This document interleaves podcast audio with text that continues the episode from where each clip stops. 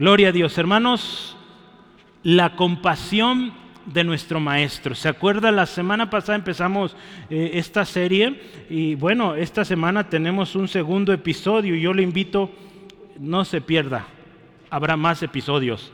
Sin duda Jesús nos enseña tremendas enseñanzas, vaya la redundancia, de, de cómo ser compasivos. Queremos ser compasivos con nuestros vecinos. Jesús nos enseña cómo.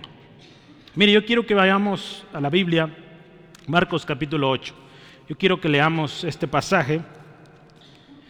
Y la palabra del Señor dice así, hermanos. En aquellos días, como había una gran multitud, y no tenían que comer, Jesús llamó a sus discípulos y les dijo, tengo compasión de la gente, porque ya hace tres días que están conmigo y no tienen que comer. Y si los enviaren ayunas a sus casas, eh, se desmayarán en el camino, pues algunos, algunos de ellos han venido de lejos. Sus discípulos le dijeron, ¿de dónde podrás saciar, alguien podrá saciar de pan a, esta, a estos en el desierto? Él les preguntó, ¿cuántos panes tenéis? Ellos dijeron, siete. Entonces mandó a la multitud que se recostase en tierra y tomando los siete panes, habiendo dado gracia, los partió y dio a sus discípulos para que los pusieran delante. Y los pusieron delante de la multitud. Tenían también unos pocos pececillos y los bendijo y mandó que también los pusiesen delante. Y comieron y se saciaron.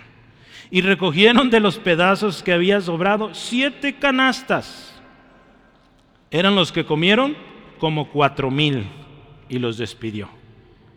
Ese es el Cristo al cual servimos, hermanos. A ese Jesús usted y yo un día conocimos como nuestro Señor y Salvador. Vamos a orar. Padre, gracias por tu palabra. Gracias por esta historia que nos recuerda lo compasivo que es nuestro Salvador Jesucristo. Señor, enséñanos más sobre la compasión. Queremos ser compasivos con los de afuera también con los de adentro. Señor, necesitamos aprender, porque por naturaleza no somos compasivos, somos egoístas. Buscamos para nosotros antes que para otros. Pedimos, Señor, que tu Espíritu Santo hoy nos revele tu palabra y que aprendamos un paso más en este camino a la compasión total. En el nombre de Jesús. Amén. El mensaje de hoy tiene dos, eh, dos participantes. Usted en sus hojas dice ahí, Jesús dice, ¿verdad? Y después dice, los discípulos dicen.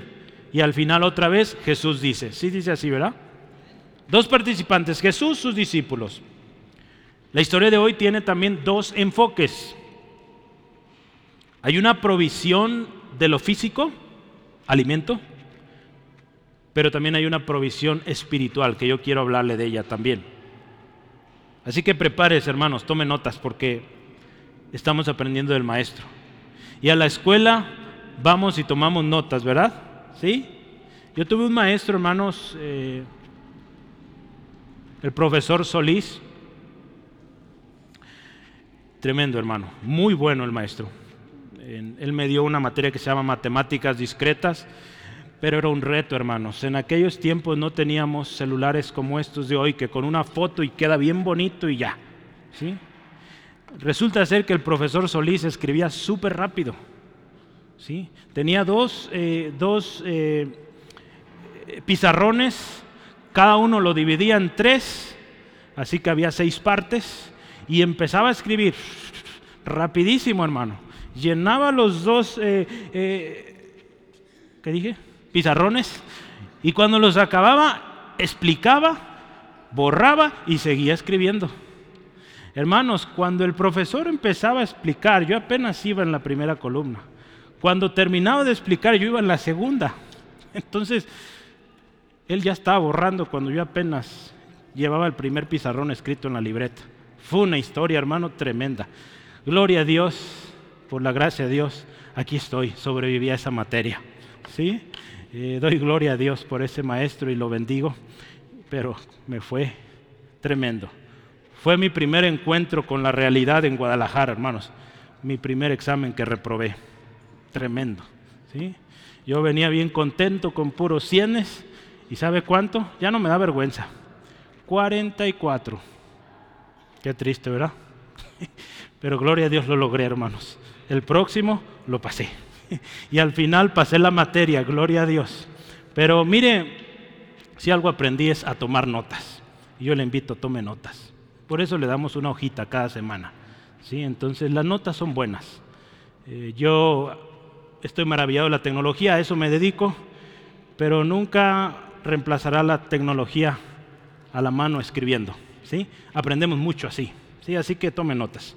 El maestro está aquí, Jesucristo, y hay que poner notas, o notas, tomar notas de lo que Él nos enseña. Hermanos, eh, es nuestro deber poner atención, ¿sabe por qué? Porque Jesucristo nos llama a ir hasta los confines de la tierra, a ir a las naciones. Por tanto, yo creo que vale la pena poner atención en lo que Él dice, cómo acercarnos a la gente. Este mensaje de hoy tiene la intención de ponernos a pensar, a meditar, cómo Jesús veía a la gente, hermanos. Pero también nos va a desafiar, cómo usted y yo vemos o debemos ver a, las, a las personas a nuestro alrededor. Porque hermano, yo quiero decirle una cosa, mire, yo anoté aquí y con signos de admiración, todos necesitamos un cambio de mente cuando vemos a la gente. Muchas veces vemos a la gente con prejuicio. Mira nomás cómo viste, mira. Somos así, hermanos, ¿a poco no? Pero la palabra hoy nos llama un cambio de mente. ¿sí? Ahí en Romanos 12, 1 y 2 nos habla de una renovación de mente. Necesitamos todos esto, hermanos. Y yo quiero empezar, ¿qué dice Jesús? Esta historia, usted ah, eh, podrá notar, eh, es el milagro de la alimentación de los cuatro mil. Y Jesús, mire, hay una necesidad en esta historia.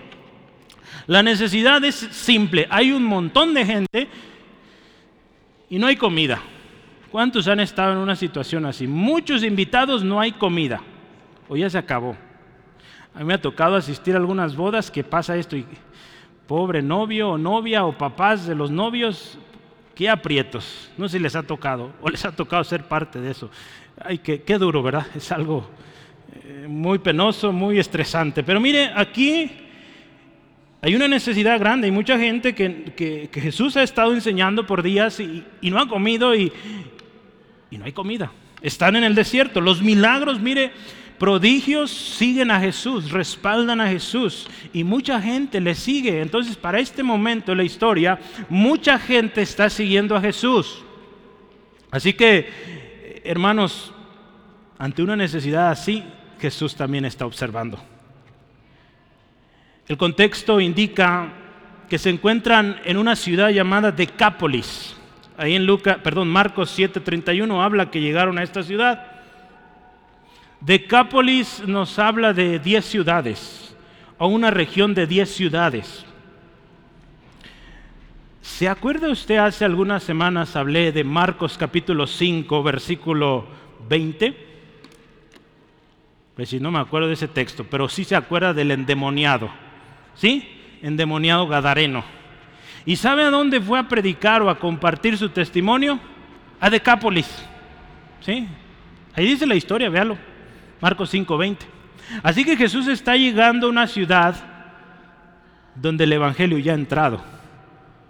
Jesús se acuerda, fue por un solo hombre, porque la gente de ese pueblo dice, no queremos que entres con nosotros, que te vaya bien. Solo fue por ese hombre. Y gloria a Cristo. Ese hombre seguramente algo está haciendo en Decápolis, que ahora Jesús está ahí y muchas almas están viniendo a Cristo. Hermanos, a veces con uno solo Dios puede salvar a una nación entera, ¿sí?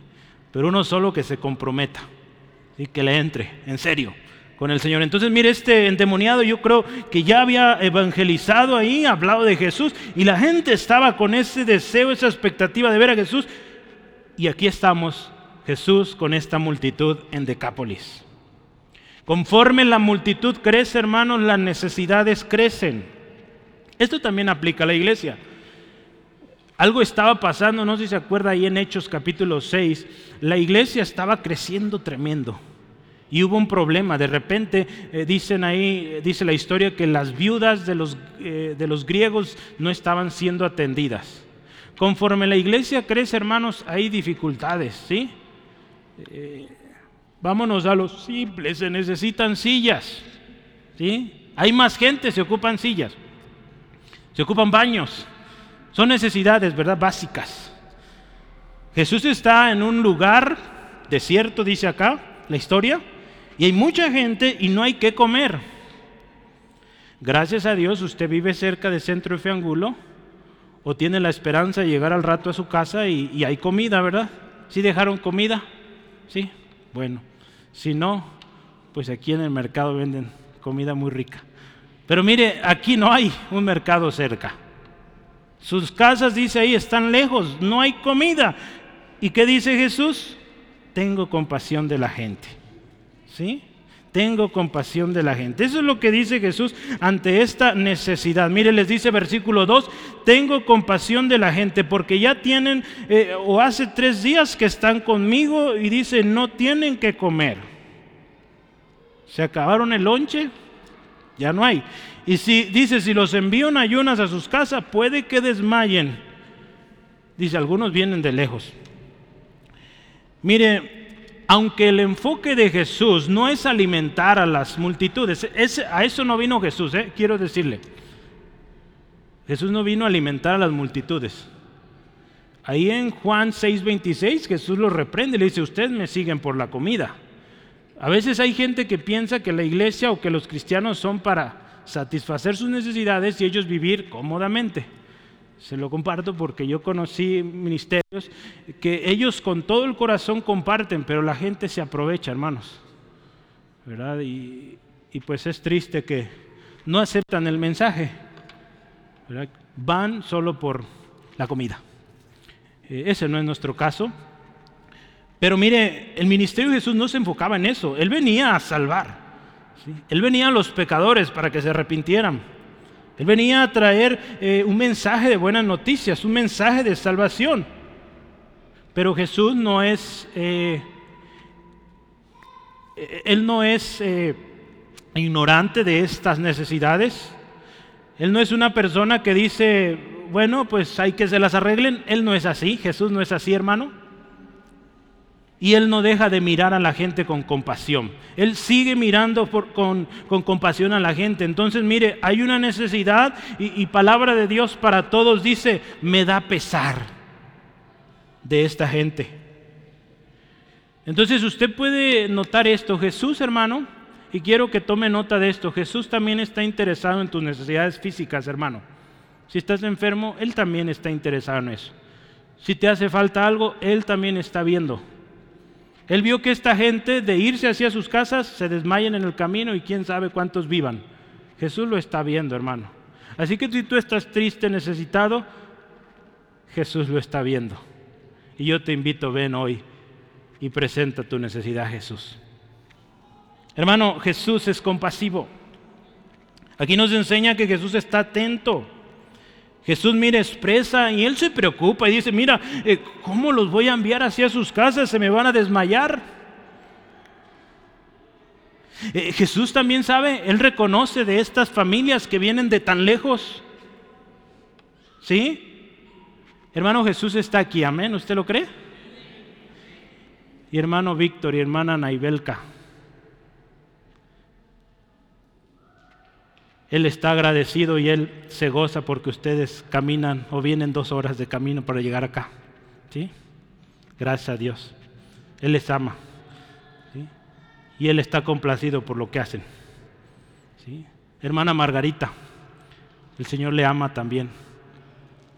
Y Él tiene recompensa para usted por venir de tan lejos. ¿Sí? Hermano Francisco, Jonathan, su familia, hermanos que vienen desde Tlajomulco, ¿verdad? Gloria a Cristo por nuestros hermanos. Bendiga a los hermanos. Oremos por ellos, que el Señor les guarde y oremos que pronto ese tren esté listo, ¿verdad? Para que lleguen en un 2x3. Gloria a Cristo. Pero mire, imagínese esto.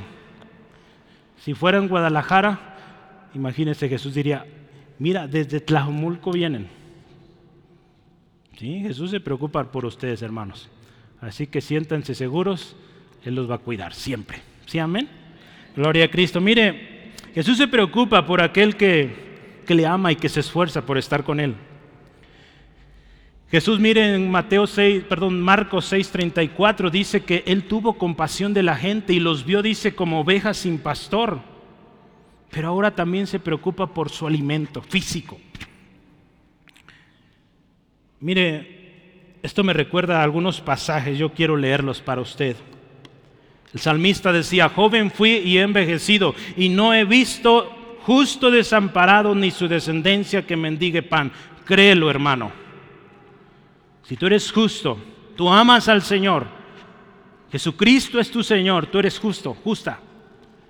El Señor no te desampara, ni a tu descendencia. Hermano, Jesús dijo estas palabras, mira las aves del cielo, no siembran, no ciegan, no recogen en graneros, y vuestro Padre Celestial las alimenta. ¿No valéis vosotros mucho más que ellas? Hermano, Dios alimenta esas aves. Es sorprendente esas aves tan preciosas, sus cánticos de las mañanas que las escuchamos. Ellas no están sembrando en los sembradíos, hermanos, pero el Señor les alimenta. ¿Sí? Gloria a Cristo. Esta es la compasión de nuestro Maestro, hermanos. Esta historia que usted y yo vamos a meditar hoy nos enseña la compasión de Jesús pero también ahorita nos vamos a dar cuenta de la falta de fe de sus discípulos, la falta de compasión. Más adelante en Marcos 8, 17 Jesús le dice, a ver, ¿todavía no entienden? Eh, algunos han hablado de, de, una mente embotada. ¿Se acuerda? Hace muchos años hablamos de esto, de una mente embotada. Una mente embotada, puede buscar ahí en el, es una palabra, en el diccionario, nos habla de una mente que no entiende todavía las cosas. Los discípulos han visto milagros preciosos y todavía como que no entienden que el proveedor, que el salvador, que el rey está con ellos. A veces nosotros así andamos, hermanos, en unas necesidades tan tremendas o presenciamos necesidades tan duras en nuestros vecinos que no hacemos nada. Yo quiero preguntarle, ¿qué está haciendo usted ante la necesidad de su vecino? Imagínense, llega un vecino y le comparte, oye, estoy muy triste, me acaban de dejar, no tengo con qué pagar, cualquiera que sea la necesidad. ¿Qué hacemos, hermano? Usted me va a decir, hermano, es que yo no tengo dinero para ayudarle. ¿Sabe qué hizo Pedro y Juan? No tengo oro ni plata, pero lo que tengo te doy. Usted tiene a Cristo. Usted tiene un Padre que está en los cielos y que le escucha, así que usted puede orar y tiene mucho más que dinero. ¿sí? usted tiene a Cristo. Así que usted y yo podemos decirle, mira, ahorita no tengo, eh, o puedo ayudarte con esto, pero tengo algo más fuerte y más poderoso, a Jesús, y quiero hablarte de Él. Otro puente al Evangelio. Ya llevamos un montón. Gloria a Cristo. Jesús cuando le dice, miren, eh, la gente me preocupa. Muchos vinieron de lejos, no hay comida, ¿qué vamos a hacer? Necesitamos darles de comer. Pero ¿qué dicen los discípulos? ¿Qué decimos muchas veces nosotros? ¿De dónde? ¿De dónde voy a sacar para alimentar a este montón de gente y aparte en el desierto? Ante un problema tan grande, hermano, el hombre mire, mira sus límites. Es el problema, hermanos. Ante un problema tan grande, eh, volteamos a ver y nos vemos tan pequeños que eso es natural. Mire, ve esta historia, esta misma historia Mateo también la relata, pero yo quiero que vea atentamente este, este versículo. Quiero que lo vea. Mateo, Mateo, 20, perdón, Mateo 15, 33. Dice la escritura. Entonces sus discípulos le dijeron, escucha esto, ¿de dónde tenemos nosotros tantos panes en el desierto? para saciar una multitud tan grande. Vea esta expresión, yo la resalto. ¿De dónde tenemos nosotros? Marcos no dijo esto de nosotros. Pero mire, por eso lo resalto. E, ellos vieron, mira, ¿de dónde nosotros podemos alimentar a tanta gente? El hombre por naturaleza ve su pequeñez, su insuficiencia, hermanos, su falta de recursos. Los discípulos muestran, dice, somos incapaces, son más de mil gentes. Ahí dice la historia, cuatro mil. Y quizá al mismo tiempo ellos dirán, pues, ay, Jesús hizo un milagro hace unos días. Si ven Marcos capítulo 6, está la historia cuando alimentó a cinco mil. Y ellos dirán, ay, pues hoy no podemos, Señor, pero como que quizá hay un poquito de recordatorio que Jesús ya había hecho un milagro antes.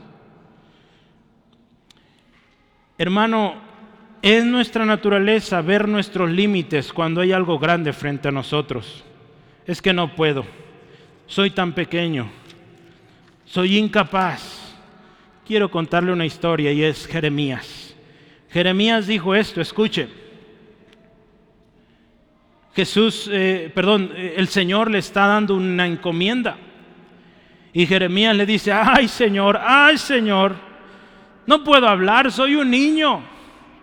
¿Y qué le dice Dios? Escucha esto, ¿qué te dice a ti Dios hoy hermano? No digas soy un niño, porque todo lo que te envíe irás tú y dirás todo lo que te mande. No temas delante de ellos, porque contigo estoy para librarte, dice Jehová. Y dice, extendió Jehová su mano y tocó mi boca y me dijo Jehová, y aquí he puesto mis palabras en tu boca. Hermano, no hay excusa para no compartir el Evangelio. Que soy niño, mire, ¿qué te dice Dios? No digas que eres niño. Vas a ir a donde yo te diga y vas a hablar lo que yo te diga y mis palabras salen por tu boca. Hermano, ante esto pues yo voy seguro porque dice aquí que Él va a poner sus palabras en mi boca, pues yo voy. ¿Cuántos dicen voy? Vamos hermano, porque esto lo dice Dios. ¿sí? Decir soy un niño no, no es una buena excusa, no es excusa de hecho. Recuerde la expresión, eh, no sé si usted la ha escuchado, eh, ponga atención. ¿Cuántos han escuchado esta expresión? No le digas a Dios que tienes un gran problema, dile a tu problema que tienes un gran Dios. ¿Cuántos han oído esa expresión? Hay un canto de Alex Zurdo, ¿verdad? Que dice eso. Creo que canta con su esposa. mire, ayer quise investigar de dónde viene eso, o esa expresión. Sinceramente, no encontré. En una búsqueda rápida no me fui. No era el sermón, no iba a hablar de eso, pero dije, ¿de dónde vendrá eso? No está mal la expresión, se oye bien y, nuestro Dios es muy grande y nuestros problemas muy chiquitos, pero sabe, yo prefiero usar la Biblia, porque eso no está en la Biblia. Si es verdad, Dios es grande, pero yo prefiero usar la Biblia, algo más seguro, ¿sí? No sé quién dijo esa expresión y está bien, pero yo mejor uso la Biblia, ¿cómo ven? No digo que esté mal la expresión, ¿eh? así que no diga, ah, el pastor dijo que ya no diga eso, no, no está mal, pero yo creo que sería bueno ver la palabra y decir la palabra. Yo he estado enseñando mucho esto ya desde hace más de cuatro años. Ore la Biblia, ¿sí? Y si usted tiene un problema grande, pues use la Biblia. No use las frases que hay en TikTok o en Facebook o en Instagram. Use la Biblia, ¿sí? Ahí está la verdad. Porque me he encontrado muchos, la Biblia dice, y no es cierto, la Biblia no dice eso. Hay que leerla. Y eso, eso ore, hermano. Mire, primero, yo prefiero decir esto. Lo que es imposible para los hombres es posible para Dios. Lucas 18, 27. Segunda cosa, al problema, ¿sabe qué le digo? Tú vienes a mí con espada, lanza y jabalina, mas yo vengo a ti en el nombre de Jehová de los ejércitos, el Dios de los escuadrones de Israel, a quien tú has provocado. ¿Cómo ve? Con la palabra. Está más fuerte esto, hermanos. Con la palabra. Y número tres, en resumen, ¿sabe qué digo? Por amor a Cristo, me gozo en esto, en mis debilidades, en afrentas, en necesidades, en persecuciones, en angustias. Porque escuche esto, cuando soy débil, entonces soy fuerte. Y en la Biblia, con eso, hermanos, con eso enfrentemos el problema, la circunstancia. Jesús venció a Satanás, ¿sabe con qué? No con frases del TikTok. No había ni TikTok en esos tiempos. Con la palabra escrito está. ¿sí? Escrito está. Eso, hermanos. Con eso usted va a vencer. El hombre mira lo grande de la multitud, ¿verdad? El hombre mira, ay, qué tremenda multitud. ¿Y cómo le voy a hacer? Es nuestra naturaleza una vez más. Como seres humanos tenemos temor, hermano. Hay grandes retos enfrente, problemas, enfermedades, obstáculos, diagnósticos imposibles, gigantes oprobios. Pues mire, usted ve los discípulos cuando Mateo describe esto, dice, ¿de dónde tenemos nosotros tantos panes en el desierto para saciar una multitud tan grande? ¿De dónde? Hermano, no podemos evitar los problemas. Los problemas, eh, vaya, cada vez parecen más grandes. Eh, no sé si usted se acuerda, pero de niños todo se nos hacía fácil.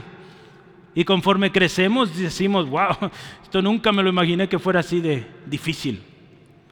Pero hermanos,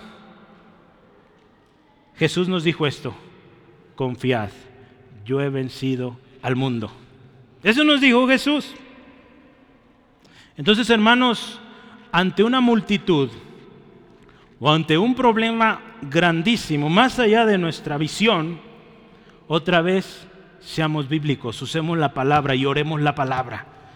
Primero, escuche esto, Jesús dijo, estas cosas os he hablado para que en mí tengáis paz. En el mundo tendréis aflicción, pero confiad, yo he vencido al mundo. Jesús les está diciendo a sus discípulos, miren, la cosa se va a poner difícil. Y ya se los dije, para que estén en paz. ¿Sí? ¿Cómo voy a estar en paz si me acaba de hablar un montón de problemas? Él no se queda ahí.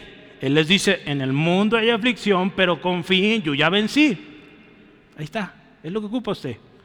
El Señor ya ganó. El Señor ya ganó, amén. Gloria a Cristo.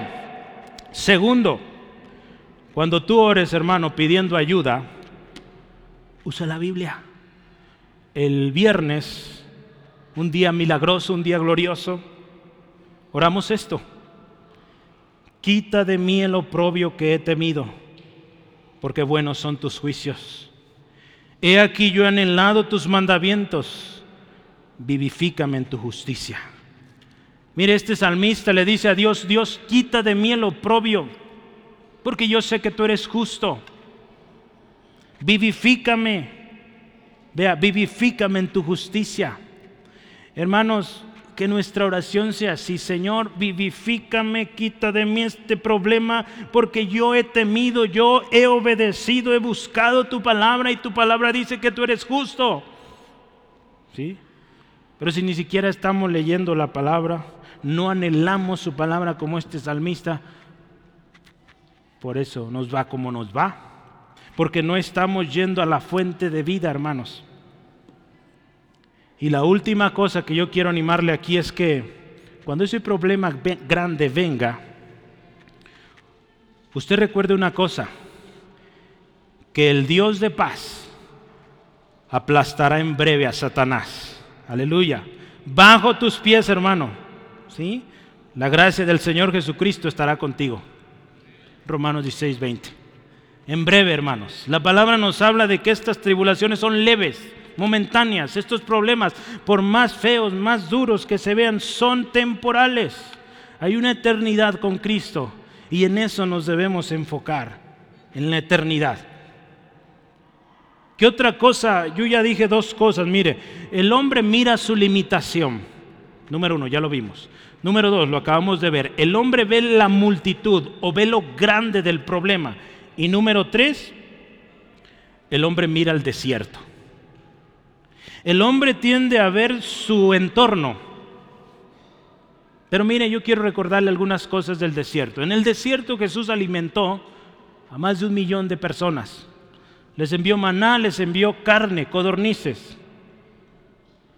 Si hubiera sido en estos tiempos, bueno, no sé cómo hubiera sido, pero yo hubiera querido carne, ¿verdad? Estaría muy peligroso que cayeran vacas, ¿verdad? Del cielo.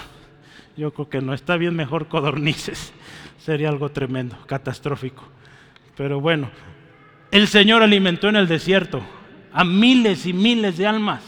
Sí, gloria a Cristo. Hermanos, ríanse poquito, a veces los veo muy serios. Eh, Dios sabe, envió cuervos a alimentar a Elías. ¿Sí se acuerdan de esa historia? Jesús alimentó a cinco mil, ahora le está alimentando a cuatro mil, gloria a Él. Y en el desierto, hermano, el desierto es necesario. Todos necesitamos el desierto, ¿sabe? Porque en el desierto Dios prueba muchas cosas en usted y en mí. Yo quiero que leamos este texto rápido. Deuteronomio 8, 3. Qué curioso, ¿verdad? Del 3 al 2, pero es del 2 al 3. Eh, un error ahí de escritura. Dice ahí la escritura del versículo 2 en adelante, dice, y te acordarás de todo el camino por donde te, te ha traído Jehová tu Dios. Está hablando al pueblo, Israel. Estos 40 años, ¿en dónde? En el desierto, para afligirte, para probarte, para saber lo que había en tu corazón, si habías de guardar o no sus mandamientos. Y te hizo, o te afligió, dice, te hizo tener hambre y te sustentó con maná comida que no conocías tú ni tus padres la habían conocido, para hacerte saber que no solo de pan vive el hombre, mas de todo lo que sale de la boca de Jehová vivirá el hombre. Hermano, no vivimos del pan, vivimos de lo que Dios dice. ¿sí? Así que si la necesidad, el problema está fuerte, acuérdate de qué dependes, de lo que Dios dice. Y ve, ve a la palabra y ve qué dice Dios. Y te aseguro que tu perspectiva va a cambiar y vas a ver milagros, porque nuestro Dios es un Dios de milagros.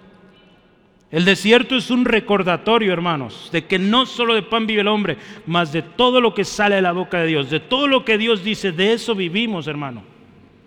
La escritura nos dice, fíate de Jehová de todo tu corazón y no te apoyes en tu propia prudencia. Proverbios 3:5. Segunda cosa, yo quiero recordarte, si anduvieres en medio de la angustia, el Señor te vivificará. Contra la ira de tus enemigos, Él extenderá su mano y te salvará su diestra. Son promesas, hermano, para ti. Eso dice la Biblia y en eso hay que creer. No solo de pan vives, vives de esto que Jesús nos está enseñando hoy, de lo que Dios ha dicho en su palabra.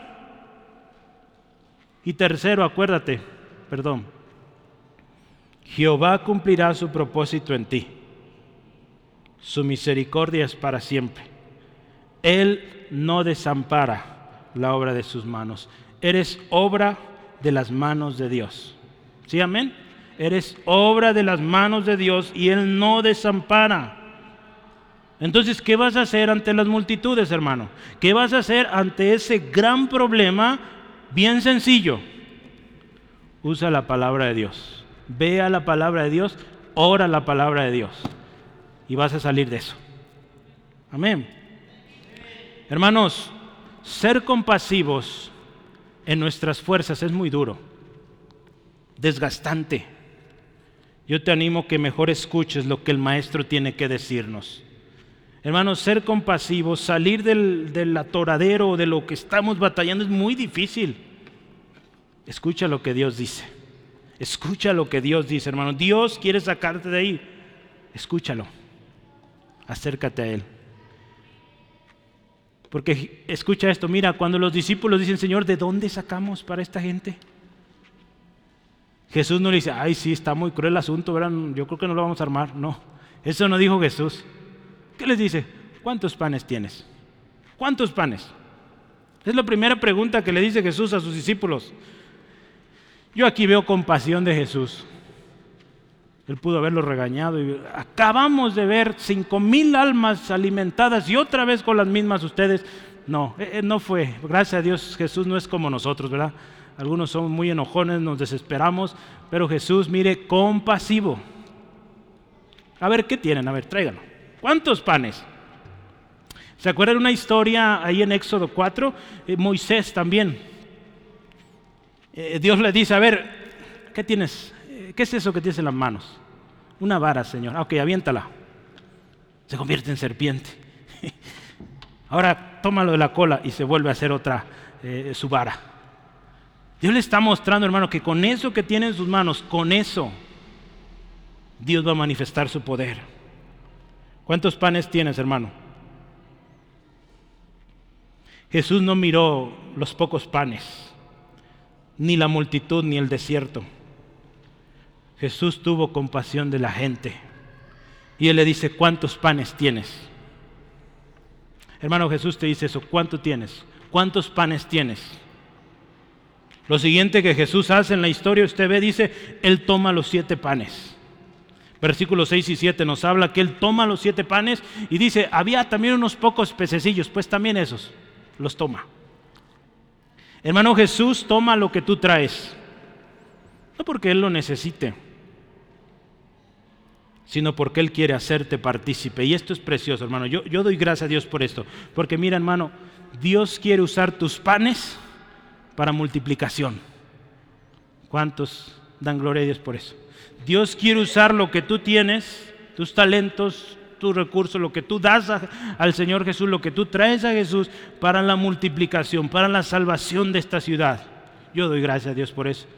Porque en su plan infinito, eterno, hermanos, que usted y yo no entendemos hoy, Dios dijo, en el año 2024, en Guadalajara, Jalisco, México, continente americano, planeta Tierra, yo escojo a esta gente para la salvación de Guadalajara y testimonio a las naciones. ¿Quién le da gloria a Dios por eso, hermanos? Él lo decidió y Dios le puso aquí a usted y a mí, porque Él le vio a usted y le amó y tuvo compasión. Qué hermoso, hermanos, que, que Dios nos hace partícipe. Yo cuando veo esto, Él toma los peces, toma los panes. Hermano, acuérdate, Él te dice cuántos panes tienes. Si nosotros le entregamos lo que tenemos, Él lo toma y lo usa para su gloria. Aún esas manos temblorosas, esa boca nerviosa, Él lo usa para su gloria. Así que hermano, entrégalo, entrégaselo al Señor. Antes de pasar a lo siguiente, hermano, recuerda, Jesús tiene compasión de la gente. Así que cuando tú le des al Señor, no pienses egoístamente y digas, eh, yo doy para que me des más a mí. No, hermano, no pensemos así. Hace rato ya vimos. Hermanos, oramos, Dios bendícenos, que tu rostro resplandezca en nosotros para que más gente conozca de Cristo. Ese debe ser nuestra oración. No, Señor, dame más porque quiero estar más grande y que tener muchos que me sirvan. No. Señor, gracias por más, que resplandezca tu rostro en mí para que más gente conozca de tus caminos, para que más almas vengan a Jesús. Esa debería ser nuestra oración. ¿Sabe? Jesús toma el pan, los peces y da gracias. Da gracias por eso. Jesús, hermano, nos enseña a ser agradecidos con lo que hay. ¿Sí? Porque el milagro viene después, hermano. El milagro viene adelante. Usted ya leyó la historia. Pero mire, primero Jesús da gracias por esos panes, esos peces.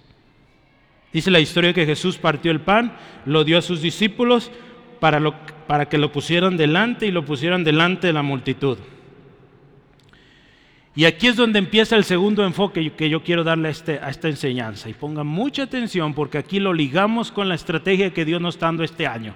Sí, así que prepárese. Aquí viene la provisión espiritual.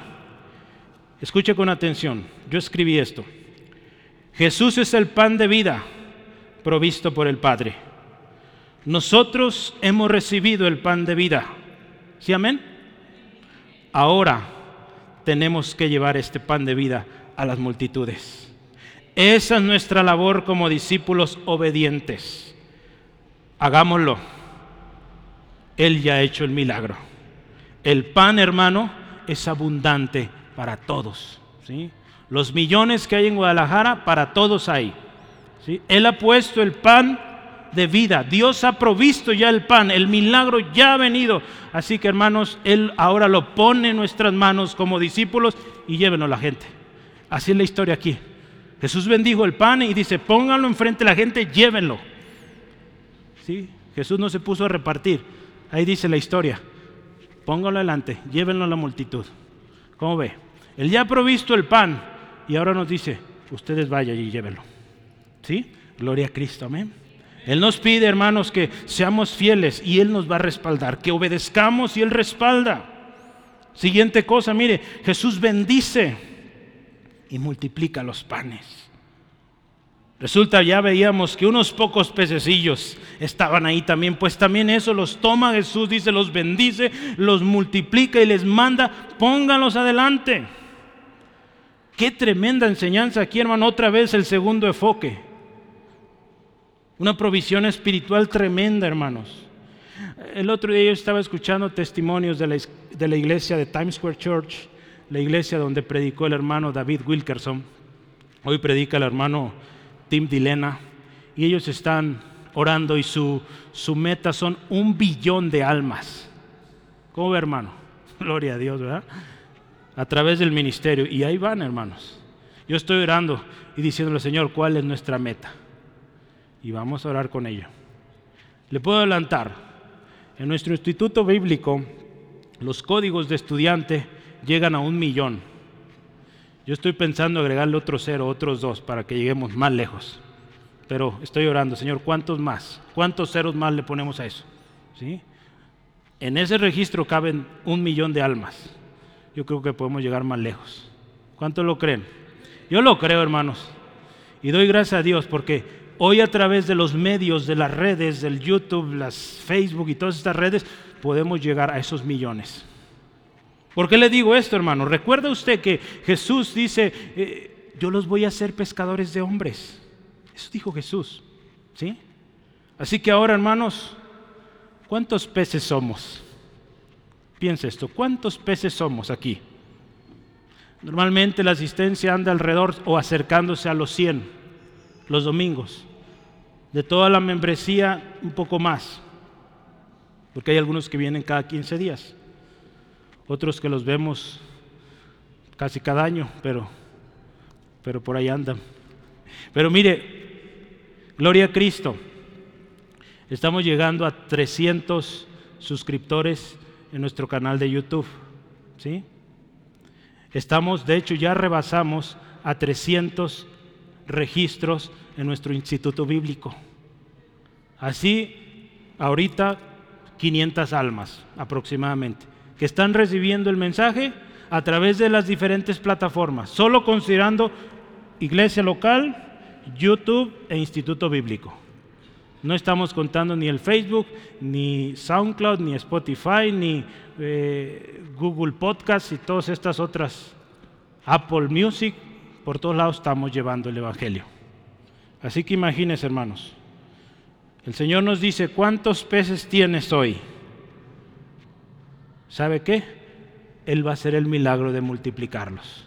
Y muchos más peces van a venir a Cristo. ¿Sí, amén? Porque el Señor nos llama y nos ha hecho pescadores de hombres.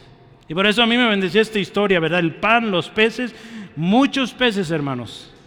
Hay una pesca tremenda por la cual hemos estado orando y la vamos a ver, hermanos. Lo último que quiero yo para terminar decir es que Jesús sacia la multitud. Al final, hermano, todos comieron, todos se saciaron. Jesús resolvió el problema. ¿Cuál era el problema? Mucha gente, no hay comida. ¿Qué hizo Jesús? A todos les dio de comer hasta que se saciaron. Y vaya que habemos unos que, que ocupamos varios tacos, ¿verdad? Pues ahí a todos, hermanos. Gloria a Cristo. Él ha provisto y proveerá. Todo comenzó Jesús teniendo compasión de la gente y segundo, haciéndote a ti y a mí, aquí a los discípulos, partícipes de la multiplicación, hermanos. Esto me da mucha alegría y gozo saber que Jesús usa instrumentos como usted, como yo, hermano. Que no merecemos que nos use para esto, pero Él nos pone ahí y nos hace partícipes de la multiplicación. Qué hermoso, hermanos. Así que recuerde esto. Jesús es el pan de vida y el agua de vida. El que viene a Él nunca tendrá hambre y el que cree en Él no tendrá sed jamás. Ese es el Cristo al cual servimos, hermano. Quiero cerrar. La historia de hoy nos habla de una necesidad física. Hay gente hambrienta. Están en el desierto. Pero Él también nos revela una tremenda verdad de su soberana provisión. Yo he estado practicando últimamente una oración especial y quisiera animarlo. Ocasionalmente hágalo. Si lo puede hacer cada vez, pues mejor, cada día. Sobre todo cuando haya gente presente que no es cristiana. Cuando oramos por la comida. Damos gracias a Dios porque Dios ha provisto, ¿verdad? Ese rico manjar que tenemos ahí delante. ¿Qué le parece si oramos y también damos gracias? por la provisión del pan de vida. ¿Sí? Tú estás orando por el, pan, los frijolitos, lo que ese, ese día hubo. Pero dile, gracias Dios por haber provisto el pan de vida, que es Jesucristo, mi Señor, mi Salvador. Y esto será tremendo, hermanos. Otro puente al Evangelio, la oración por la comida. Tú puedes compartirle cómo Cristo es ese pan que sacia, es agua de vida. Jesucristo es el pan de vida que descendió del cielo. Si alguno comiere de este pan, vivirá para siempre, hermano. Y el pan dice que yo le daré, dice Jesús, es mi carne. Dice la cual doy por la vida del mundo. Él se dio por el mundo, hermanos. Jesucristo dice que el que bebe del agua que Él da no tendrá sed jamás, sino que de Él, dice, eh, saldrá una fuente como de agua que salta para vida eterna. Este 2024, hermano, de más compasión, con destino a compasión total, el Señor nos recuerda, el Padre ya ha provisto de pan de vida, hermano. ¿Sí? Jesús ya nos ha dado el agua de vida. Y de nosotros debe fluir esta fuente. Hermano, hay una multitud ahí. Aquí es donde yo quiero unir estas historias y, llevarlo, hermano, al segundo enfoque. Ahí hay una multitud ahí afuera, hermanos, hambrienta, sedienta. Sí, amén. Ahí afuera hay una multitud sedienta y hambrienta, hermano. No lo veo convencido, ¿sí o no? Sí hay, hermano. Hay una multitud que necesita de un Salvador, hermano. Créame. Esa pasión debe arder en nosotros porque mire, el Padre ya proveyó. ¿Sí? El Padre ya vio a esa multitud antes de que usted y yo existiéramos. Y por eso envió a su Hijo. Jesucristo ya vio la multitud y por eso dio su vida en el Calvario. Ahora nosotros estamos acá. El Espíritu Santo está con nosotros, enviado por el Padre y el Hijo. Jesucristo está a la diestra del Padre pidiendo por usted y por mí.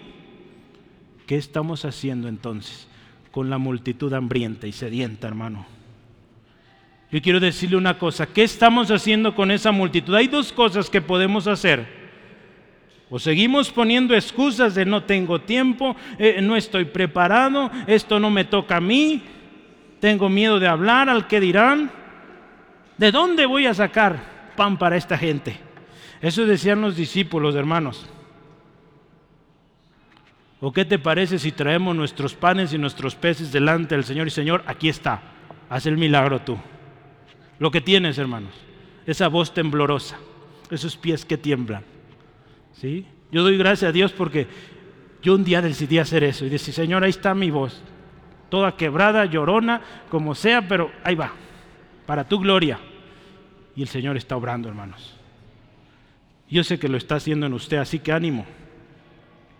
Hermano, que tu respuesta sea, Señor, aquí están mis panes. Aquí está lo que tengo, mi vida entera. Jesucristo, nuestro Señor y Maestro, nos dice que le traigamos a Él lo que tenemos. Él va a la, Él va a ser el milagro de multiplicación.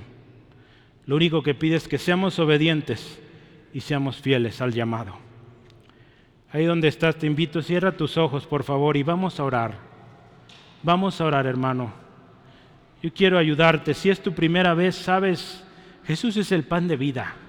Jesús es el agua que tú necesitas. Te sientes como con hambre, que no llenas ese vacío en tu vida.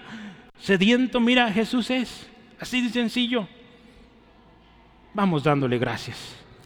Dios, muchas gracias por, por esta palabra que nos das hoy. Gracias, Padre, por haber enviado al pan de vida que sacia toda hambre. Gracias Jesucristo porque sabemos y hemos recibido de ti esa agua de vida que sacia, que el que bebe de esta agua no tendrá sed jamás. Gracias Jesús por darnos de esa agua. Y gracias Espíritu Santo porque hoy nos sigues enseñando y nos sigues guiando. Hermano, yo quisiera invitarte, amigo, amiga, vamos delante de Dios y reconozcamos nuestra incapacidad, nuestros límites. Porque si somos sinceros, todos hemos pensado en nuestros límites. Y si es cierto, somos incapaces, somos pecadores, somos desobedientes, somos faltos de fe. Pero hoy, Señor, reconocemos, reconocemos y nos arrepentimos de ese pecado de pensar que con nuestras fuerzas lo vamos a resolver, de pensar que nuestras fuerzas son suficientes. Hoy, Señor, nos rendimos a ti. Hoy, Dios, te pedimos perdón por ese pecado de haber querido usar nuestros recursos, tanto espirituales como materiales, lo que pensamos, lo que queremos, para alimentar a esta multitud hambrienta que hace casi dos mil años nos llamaste a ir. Nos hemos encerrado. Hemos pedido solo bendición para nosotros y no hemos orado por aquellos que necesitan. Hoy reconocemos y queremos estar a cuentas, porque no está bien lo que estamos haciendo. Hay una multitud ahí, hambrienta, sedienta. Hoy volteamos nuestra mirada a ti, Jesús. Hoy volteamos la mirada al Cristo crucificado, quien dio su vida por nuestra redención y cuya sangre nos limpia de todo pecado. Hoy creemos, Jesucristo, que tu sangre es suficiente y nos lava. Y es el precio justo para nuestra redención. Pero no nos quedamos ahí vemos al Cristo resucitado y en Él creemos. El Cristo resucitado que está a la diestra del Padre. Creemos en su promesa que estará con nosotros hasta el fin del mundo. Gracias Jesús. Y creemos que nos darás palabra y sabiduría, la cual no podrán contradecir. Hoy nos comprometemos a ser obedientes a ti, Señor Jesucristo y hacernos también completamente dependientes de que la multiplicación la traerás tú. No serán nuestras fuerzas. Eres tú, Jesús, quien nos haces fuertes. Nos comprometemos hoy a traer nuestros panes, nuestros peces. Maestro, aquí están. Y nos comprometemos a tomar ese pan, esos peces, y llevarlos a la multitud que está fuera de nuestra casa, aquellos que están hambrientos, sedientos. Y Señor, te daremos toda la gloria por habernos permitido en esta generación ser siervos para tu gloria. En el nombre de Jesús. Amén, amén. Gloria a Cristo.